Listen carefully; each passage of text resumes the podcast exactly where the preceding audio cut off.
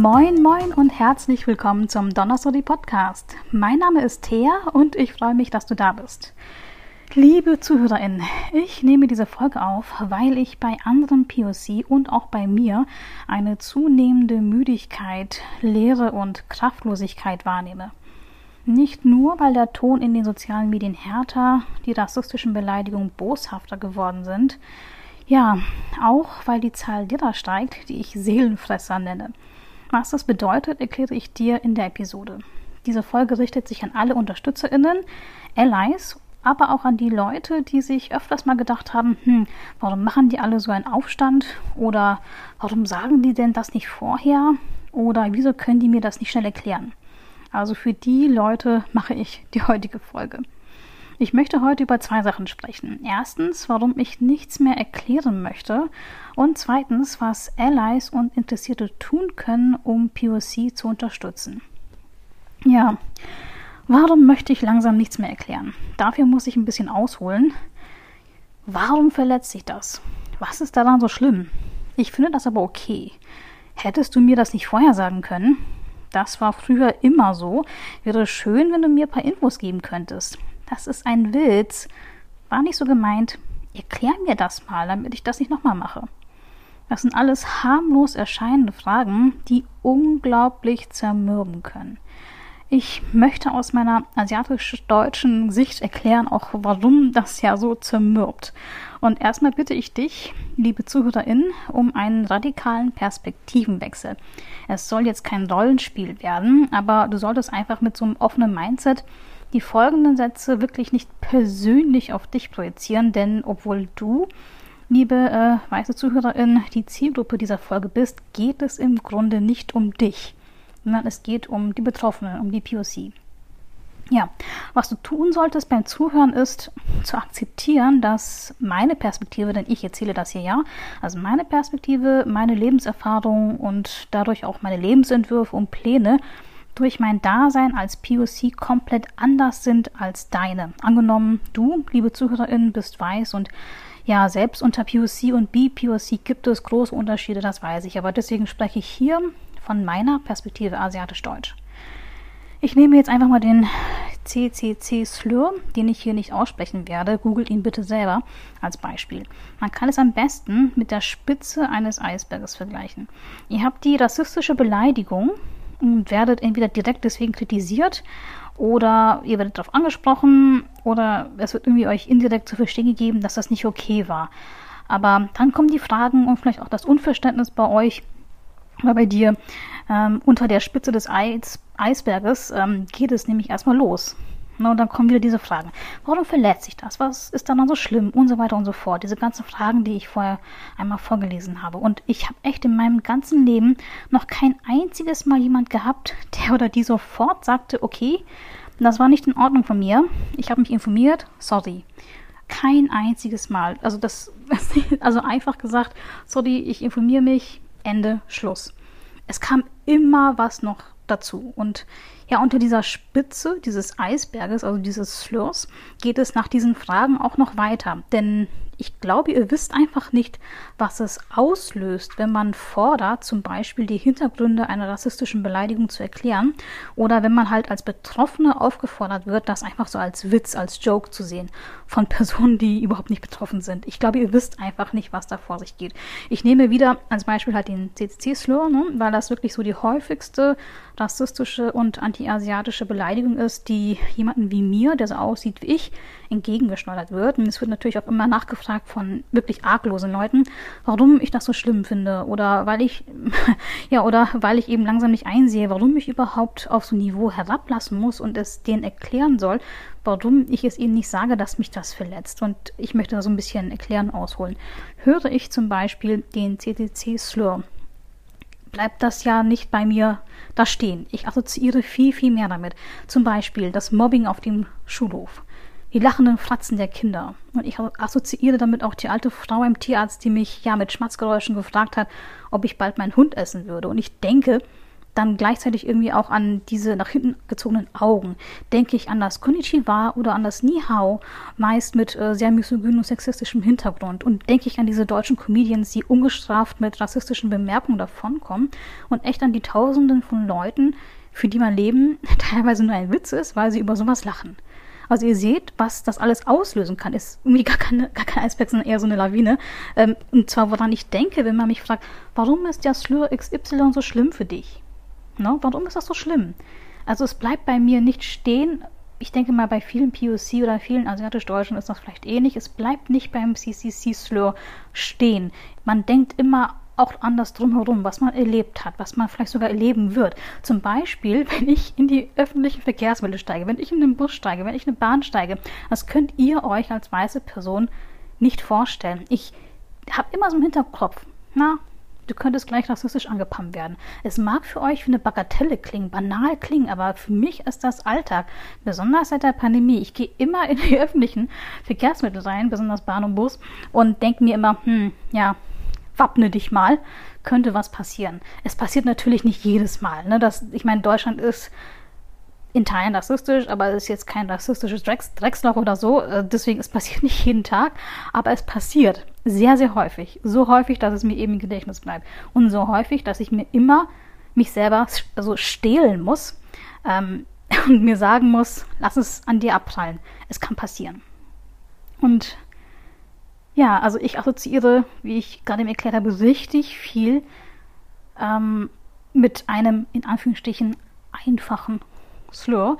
Und ja, ihr seht, was das auslösen kann, woran ich echt so denke, wenn man mich einfach fragt, warum ist das Slur XY so schlimm für dich? Und ehrlich gesagt, ich finde das so zum Brechen. Ich möchte nicht über solche Dinge nachdenken müssen. Ich möchte nicht über solche Sachen sprechen. Und ich möchte einmal, das heißt Bookish Yvonne, ich verlinke, verlinke sie in den Shownotes, ähm, auf Twitter treffend geschrieben, ich möchte einmal wie ein weißer Cis-Mann behandelt werden. Auch wenn das lustig klingt, auch wenn ich jetzt lache. Ein Leben ohne natürliche Feinde, ne, ohne sexistische, rassistische Beleidigung, das stelle ich mir aktuell ganz chillig vor.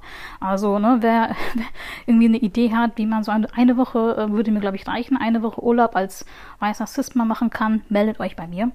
Ähm, ich zitiere mal auch ziemlich lose jetzt einen Tweet von Lee Spring, ähm, den ich auf Twitter gesehen habe. In den Shownotes verlinke ich ihn auch. Ja, also wenn du mit dem Auto über den Fuß von einer anderen Person fährst, tut der Fuß dieser Person auch nicht weniger weh, wenn du sagst, das war nicht deine Absicht und das war ein Witz. Ne, genauso verhält es sich auch mit rassistischen Aussagen, die für dich als weiße Person harmlos erscheinen, aber einer Person wie mir, einem POC, halt Schmerzen zufügen. Und psychische Schmerzen, das ist Schmerz. Psychische Gewalt ist Gewalt. Zu sagen, zum Beispiel, dass man sich einen Hinweis gewünscht hätte oder diese Frage, warum man nicht schon früher was gesagt hat, weil ja sich zum Beispiel eine weiße Person gerne weitergebildet hätte, grenzt für mich persönlich. Ich kann jetzt wirklich nur für mich sprechen. Das grenzt für mich persönlich schon fast an emotionaler Manipulation, denn oft steht hinter so etwas nur, dass man wirklich an sich selbst denkt und nicht an die betroffenen Person. Ich kann für einen bestimmten äh, Prozentsatz schon damit in Anführungsstrichen sympathisieren oder habe da irgendwie Empathie für. Aber eigentlich denke ich mir, brauche ich das gar nicht, weil es geht doch um mich, es geht doch um POC, es geht doch um BPOC und es geht nicht um diese Person, die diesen ganzen Schmerz überhaupt ausgelöst hat. Und ähm, ja, ähm, ich finde das schon fast mal emotionale Manipulation. Es steht wirklich so oft dahinter, dass man nur an sich selbst denkt und nicht an die Betroffenen. Und ich will es wissen, wird gefragt. Ich fühle mich von dir verletzt, weil du mir nicht antwortest. Ich fühle mich verletzt, weil du mich ignorierst. Ich fühle mich verletzt, weil du mich nicht aufklären willst. Ich, ich, ich. Und man macht die betroffenen POC zu Schuldigen und zu denjenigen, die eigentlich aktiv werden müssten, um diesen ganzen Scheiß vorzubeugen oder vorbeugen zu können oder dass es nur irgendwie deswegen mit der Verständigung, mit der Weiterbildung und ähm, ja mit dem ganzen, mit dem ganzen Aufklären gegen Rassismus nicht klappt, weil man entweder selbst nicht gesagt hat oder selbst zu brav ist. Aber POC sind nicht dafür da, ihr Leben und ihre Erfahrungen zu teilen. Und ja, weiße Personen in Sachen Rassismus zu unterrichten. Es gibt halt Leute, die das beruflich machen, ne? Aber es gibt ja die Diversity-Trainerinnen und Trainer, ähm, die das sehr gut machen. Ne, und die das auch freiwillig machen, die das zu ihrem Beruf gemacht haben und auch, dafür bezahlt werden.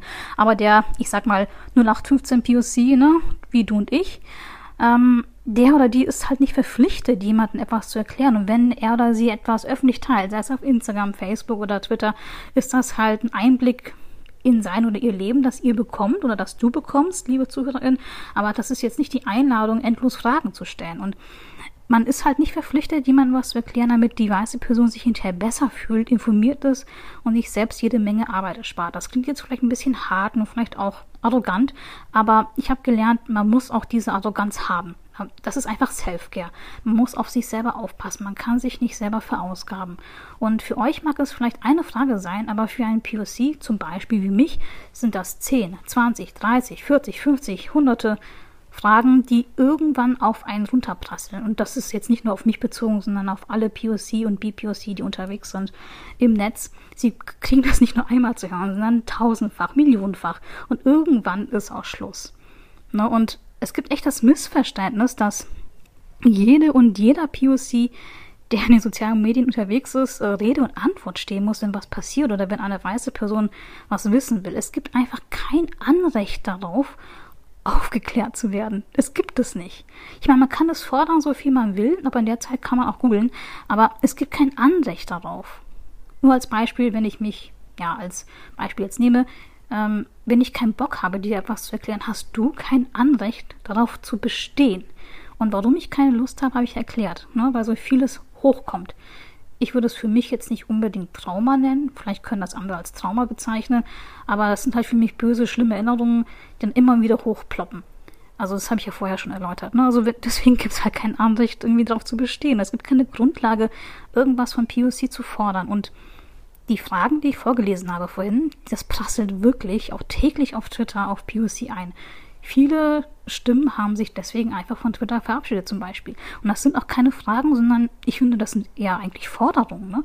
Also wisst ihr, wie erschöpfend es ist, solche Konversationen überhaupt zu lesen? Und wisst ihr, wie erschöpfend es ist, darüber nachdenken zu müssen, das immer, immer wieder zu wiederholen, wie so einen schlechten Film im Kopf? Und wisst ihr, wie erschöpfend es ist, diese Podcast-Folge hier zu machen? Und das ist so eine innere Leere, eine eiskalte Magengrube, ein Zerfressen der Gedanken und der Seele Deswegen nenne ich das Ganze auch Seelenfresser. Für viele POC frisst diese ganze Diskussion oder viele Diskussionen einfach die ja, Daseinsberechtigung und Würde, dass diese Dinge halt kein Witz sind. Ähm, ja, diese Diskussion frisst einem langsam aber sicher die Seele auf. Und natürlich weiß ich, dass man Menschen schneller und besser durch Emotionen und durch persönliche Geschichten und durch ausführliche Informationen erreichen kann. Natürlich weiß ich das. Und natürlich weiß ich auch, dass Racism-Porn, also so ein Rassismus-Porno, also verkürzt, wenn man über rassistische Erlebnisse berichtet und sich Dritte daran, ja, fast voyeuristisch daran ergötzen, äh, dass man damit irgendwie mehr Engagement und Sichtbarkeit bekommt. Aber muss das wirklich allein vom POC getragen werden? Ich finde nein. Also wir POC haben einfach komplett andere Lebenswelten, wirklich seit dem ersten Tag in diesem Land. Und diese rassistischen Aggressionen, seien sie nur klein oder groß, das ist alles alltäglich und wir sind ihm konstant halt ausgesetzt. Und die Erwartungen an uns ähm, sind unhaltbar. Diese Erwartungshaltung, dass POC ruhig und besonnen alles erklären und erklären und erklären und nochmal erklären sollen, die ist echt allgegenwärtig. Es gibt ja tagtäglich auf Twitter Diskussionen, ähm, wo wirklich so eine Forderung aufploppt. Ich habe es auf Twitter mal so formuliert, egal was du als POC gegen Aggression machst, du kannst selbst nur verlieren. Pumpst du zurück, weil du keine Lust hast, entmenschlich zu werden, bist du aggressiv. Bleibst du stumm, hast du dich nicht gewehrt. Fragst um Hilfe, bist du zu schwach. Und hast du nicht die Kraft, etwas zum tausendsten Mal zu erklären, bist du halt undankbar. Ja. Und ja, was können aber Allies, also Allies und ähm, Interessierte tun, um uns, POC und natürlich auch BPOC zu unterstützen? Also die Antwort ist für mich recht simpel. Also nur für mich. Ne? Recherchieren. Also es geht durch viele, viele Wege. Sei es Google, Instagram, Twitter. Wenn ihr eine Frage habt, tippt es doch einfach mal in Google ein oder nutzt vorgeschlagene Keywords. Folgt POCs und ähm, Accounts von Institutionen und Aktivistinnen auf Instagram und Twitter, lest, hört zu und habt wirklich immer im Hinterkopf, dass unsere Lebenserfahrungen anders sind als eure und auch nie gleich werden können. Ich finde, das so ein banaler Fakt, den man so schnell vergisst.